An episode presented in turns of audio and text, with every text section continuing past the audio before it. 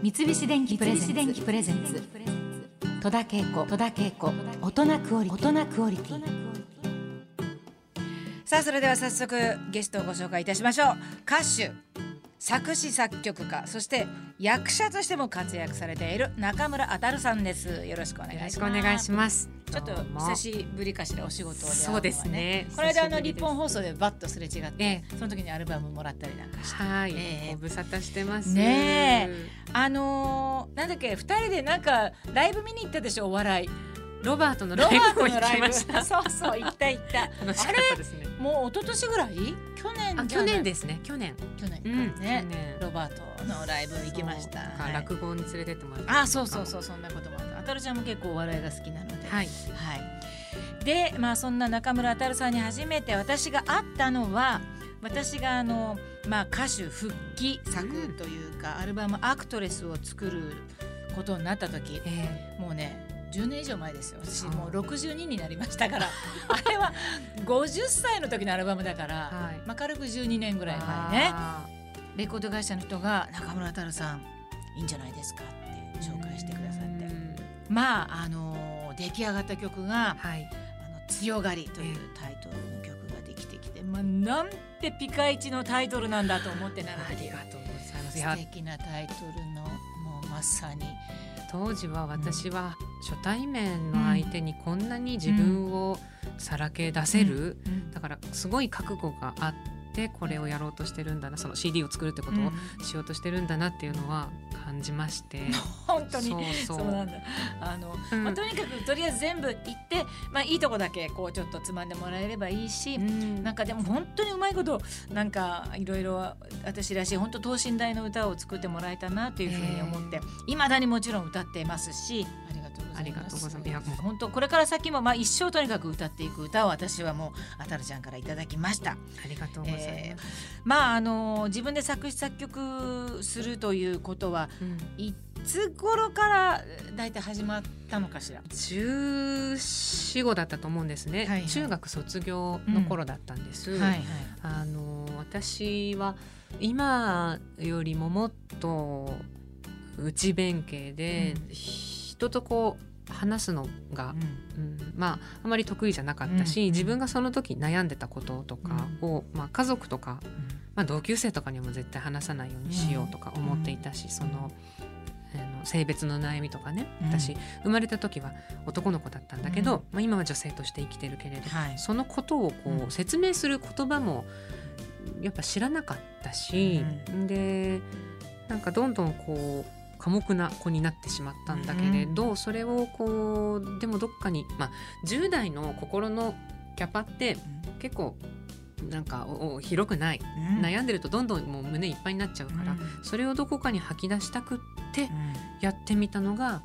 作詞っていうかなんていうんですかね、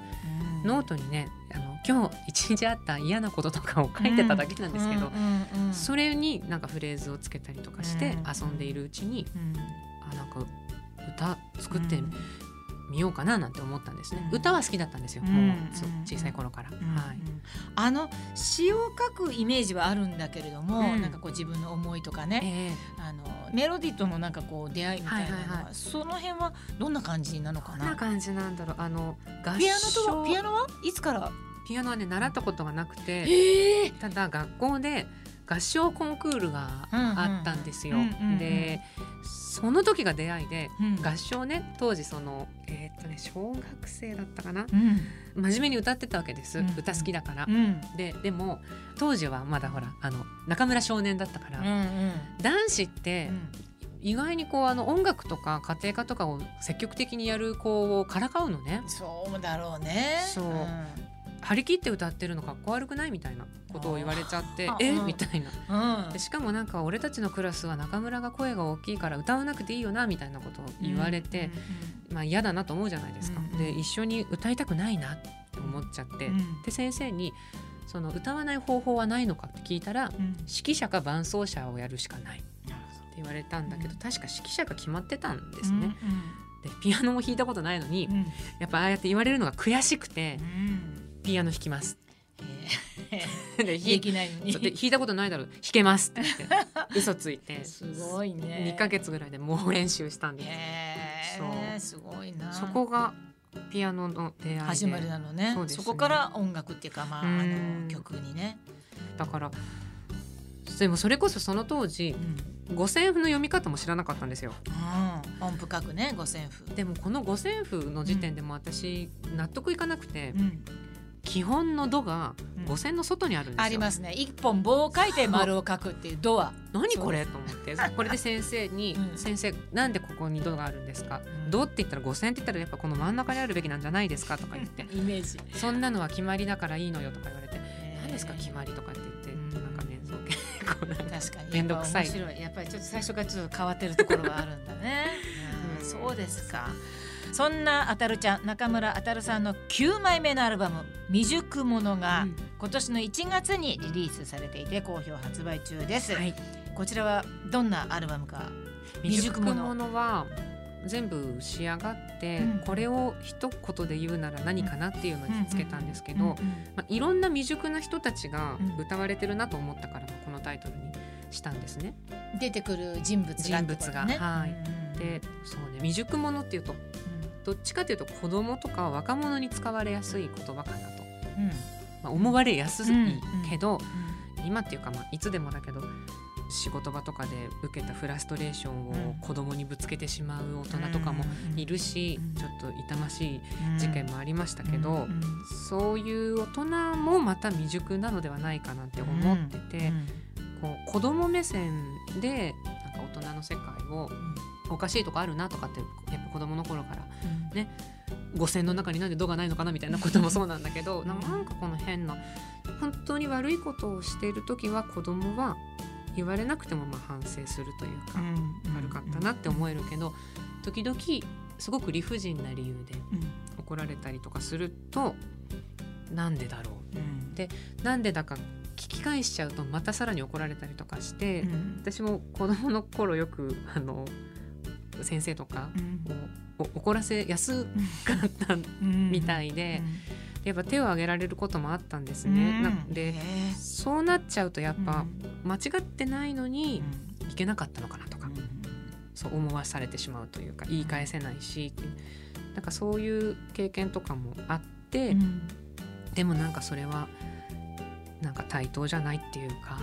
うん、人と人として付き合ってほしいなみたいな思いがあって、いくつか書いた曲があってでズバリこのタイトルかなと。未熟者。えー、まああの精力的にね舞台もやるしもちろんライブもやるし、ね、食いっぱぐれないように頑張ろうと 思ってるんです。いや、なんか私さ、本当によ。去年、はい、これ見逃したけど、スタンダップコメディに挑戦したの？挑戦っていうか騙されたんですよ。清水宏君はよく知ってるの私は。清水宏さんとも舞台で、うん、芝居で共演してそれでもう騙されちゃったんだねそうなんですよいろんな人に声かけるんですいやいやどどんなどんなふうなことしたの？えー、本当に一人で？そうですそうです、うん、もう二回やったんですけどね。あのねアルバム「未熟者」作ってる最中に出演だったもんで、うん、やっぱりあの子供目線から見た大人のおかしいところみたいなのをやってたんですね、うん、トークオンリー？トークオンリーです。おかしな学校の先生シリーズみたいなのをやったんですよ。なんか 短く話すと、うんうん、例えばあの移動教室の時に、電気消して外出てくださいって言われたことあります。音楽室に行くとか、うん、体育の授業だから教室人がいなくなるから、うん、最後に出る人は電気消してくださいみたいな、それを言うんですけど、私ずっと気づいてるんなら自分で消せばいいのにと思ってたんです。先生にね、うん、うん、最後に出る人全部あの電気消してください、自分で気づいてる人が消せばいいのに。で私たまたまなんか支度が遅くなって、うん、私が最後に教室に残ってしまった時におい中村最後に部屋出る時電気消してくれって言われたから、うん、これはいいチャンスだと思って、うん、えご自分で消してもいいんですよって言ったら、すごい怒られて、うん、ななんでこんなに怒られるんだろうと思って、そしたら最終的にその先生はじゃあお前はもう二度と電気にスイッチに触るなって言われてってことは今電気消してくれるってことですよね？みたいな。子供のなんか会話じゃないけど。そう、えー、まあねちょっと生意気なんですよね、うん、でもなんかその要は人がいる手前先生らしくしなきゃいけないんだから、うん、お前はなんでそんな先生に向かって言い返すんだ？みたいなので怒られてわからないんですよねそれが。だからそういうふうにみみんなの前では敬ってって言われたらやりますけどみたいな。みたいなね、うん、うん、スタンダップになってたのかな。へとか。へえなそれであのスタンダップコメディ協会のメンバーにもなったんですか？なってませんよ。なってないですよ。ちょっとそこは。なったっていうか書いてあるから。なってないですなってないです、うん、でもまた次にスタンダップコメディ誘われたらあの出演される予定考え考えでも、私はあの時々講演会の仕事をねさせてもらうんだけど、はい、90分ね喋、うん、ってくれっていう。そうなの、まあ、今でこそあれなんだけど最初できんのかしらみたいな。でそれはねすごくいい勉強になるっていうかその、うん、まあ、自分のことは話すんだけども、えー、私の場合別にあの立派な有名な本を出してるわけでもないから、はい、何を話せばいいんですかって言ったら、戸田さんの人生を語ってくれればいいみたいなことで呼ばれていくんだけどね、うんうん、そうするとその自分なりに組み立てるわけですよね。うんうんうん、この時間がまあ勉強になる。そうですね、ね、私の、うん、あなんか喋ることはどうってことないけど自分でこの時間がね、うんうんうん、そうそうね90分で足りないぐらいの時もね あることに驚きね。いやでもこれはなかなかあのまあ、じ自分本位に考えると、うん、まあ、自分の勉強になるから、まあ、どんどんやったらいいんじゃないかな、でも出る方に今。いやいや私は出ない。違う違う私を出る方に今。そうよ。それいざなってるじゃないですか、あたるちゃんはそれは出た方がいいんじゃないかなっていうなんでですか？三菱電機プレゼンツ。戸田恵子。大人クオリティ